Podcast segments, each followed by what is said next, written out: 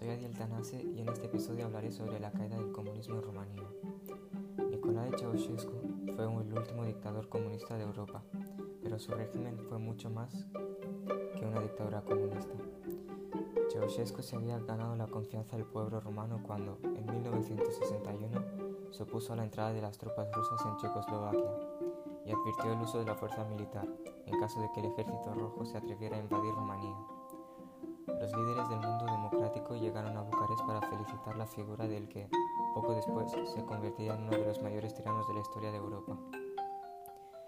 Creó en el país un sentimiento de orgullo nacional y un culto a su personalidad que culminó con una vista con honores de Estado al Reino Unido. Pero a principios de los 80 todo cambió. La crisis del petróleo encarecía la energía.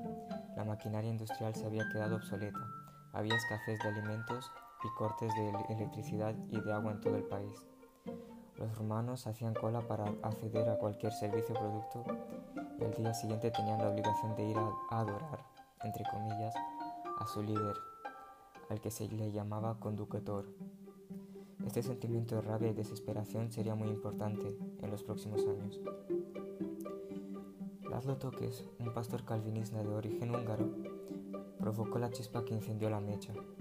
Este hombre inició la firme protesta de la población de Timișoara los días 16 y 17 de diciembre, protesta que, por desgracia, acabó con la Policía de Seguridad del Estado, llamado en Rumanía Securitate, abriendo fuego contra manif los manifestantes, por orden del gobierno.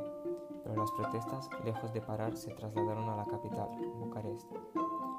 Por aquellos días, Ceausescu se encontraba en visita oficial a Irán a su llegada, con un, con, una, con un país cada vez más hostil, decidió organizar una manifestación de adhesión al régimen que se celebraría el 22 de diciembre en la gran plaza de la capital y que terminaría con un discurso público retransmitido en directo a todo el país según sus planes. Pero las cosas no salieron como él pensaba. Durante su discurso, los asistentes comenzaron a buchearle, lo que planteó un serio problema para la televisión del Estado, que finalmente optó por ofrecer una imagen fija del personaje que se vio obligado a detener su oratoria y a retirarse del balcón. El edificio del comité central fue asaltado y el conductor terminó huyendo en el helicóptero que se encontraba en la azotea. La misma gente que se congregó ante el dictador en la plaza asaltó posteriormente la televisión, que desde aquel momento comenzó a emitir en directo las últimas horas de la dictadura comunista. El helicóptero de Ceausescu y su mujer no llegó muy lejos. Ese mismo día fueron detenidos en Târgoviște tras un juicio de dos horas sin valor legal formado por un tribunal del nuevo gobierno, fueron fusilados. Era el día de Navidad de 1989. El Frente de Salvación Nacional, compuesto fundamentalmente por comunistas críticos con el conductor, puso en marcha el proceso reformista que derrogaría todas las normas constitucionales del periodo comunista para anunciar la convocatoria de elecciones libres en la primavera siguiente.